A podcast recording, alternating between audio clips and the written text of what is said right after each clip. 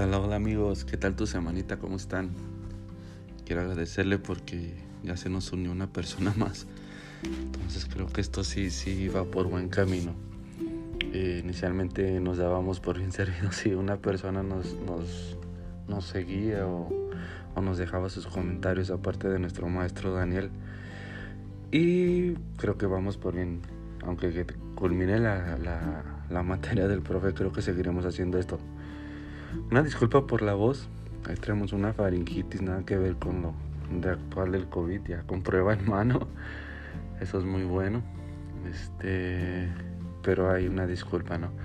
El día de hoy vamos a hablar acerca de las teorías clásicas sobre la adquisición del lenguaje, de que nos habla de la naturaleza contra la crianza, de la naturaleza de Chomsky contra la crianza de Skinner, del innatismo, de, del dispositivo y del aprendizaje con el conductismo de, Skinner, ¿no? Nos habla también acerca de la memoria infantil. ¿Desde cuándo no tenemos recuerdos? ¿Desde cuándo tienes recuerdos tú? ¿Cuál es el recuerdo más antiguo que tienes en tu mente? ¿O, o, o cuál es el que, que te, te, trae buenos recuerdos ¿no? de tu infancia? Pero pues al final la memoria infantil es la incapacidad de, de, recordar, bueno, nos dicen, ¿no? Que es una incapacidad de recordar los primeros acontecimientos. A esto se le conoce como amnesia, eh, amnesia infantil. Eh, lo que conlleva los primeros recuerdos, pues nos dice que no se, no se retiene debido al desarrollo insuficiente ¿no? que, que existe en el individuo o en este caso al, al infante. ¿no? Freud nos dice que se guardan, pero muchos de estos y ojo, diría mi profe, este, se reprimen, entonces conforme se van reprimiendo se van olvidando, ¿no?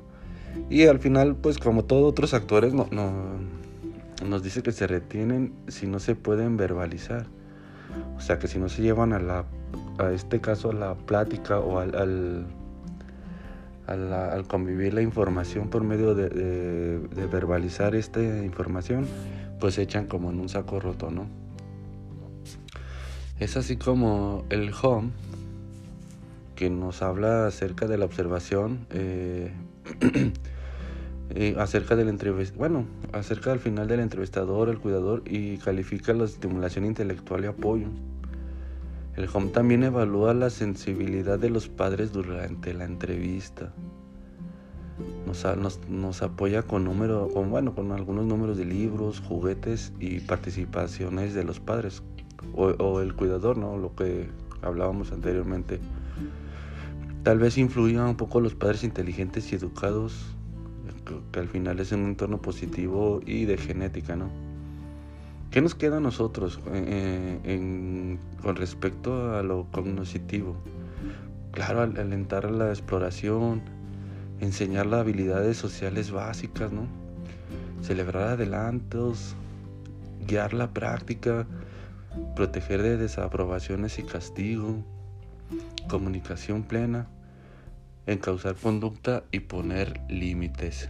Los que somos padres creo que, que sabemos lo complejo que todo esto lleva, ¿no? Más sin embargo creo que en la actualidad teníamos más de una arma, por no decir que muchas armas para, para sacarle provecho, ¿no? Y sobre todo a nuestros hijos este, guiarlos por, por lo que creemos que es correcto para ellos, ¿no? los principales desarrollos nos habla que, al final nos habla de una imitación este que permanezcan objetivos de tres, en la tercera y sexta etapa que tenga también un desarrollo simbólico con pensamientos representacionales categorización causalidad y número. En el número es el uso de símbolos Tal vez ya por ahí lo hayan escuchado, ¿no? Bueno, con lo que relacionan los símbolos. Y sin interpretación solo reconocen y manipulan mentalmente. Ah, la habituación. ¿De qué nos habla la habituación? Ay, disculpen, que tengo aquí a mi perrito. Bueno, la perrita de mi hija. La habituación nos habla del tipo de aprendizaje en el que la familia con un estímulo reduce, lentifica o detiene una respuesta. Y la, la deshabituación aumenta la respuesta después de la presentación de un estímulo. no sé si quede muy claro esto, de todo no sabes que nos puedes dejar tus, recomendaciones, tus comentarios. Por ahí ya nos han dejado algunos temas que, les gustaría saber, ¿no? Nos habla también respecto a esto sobre la comprensión de los números, comprensión de los números, perdón.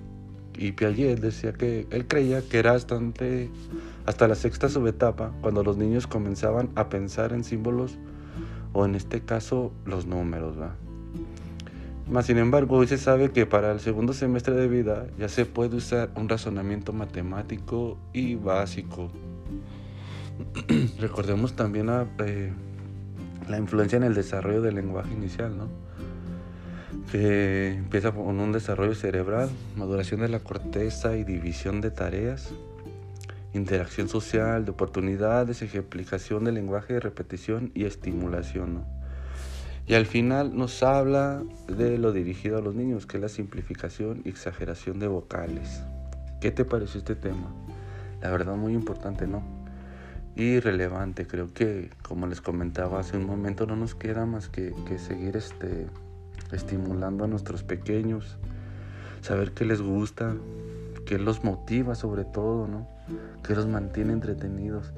Sabemos que actualmente las redes sociales tienen sus pros y sus contras, ¿no? Y actualmente con lo de la pandemia creo que nuestros menores están dejando de socializar y están perdiendo esa etapa, entonces son más retos para todos.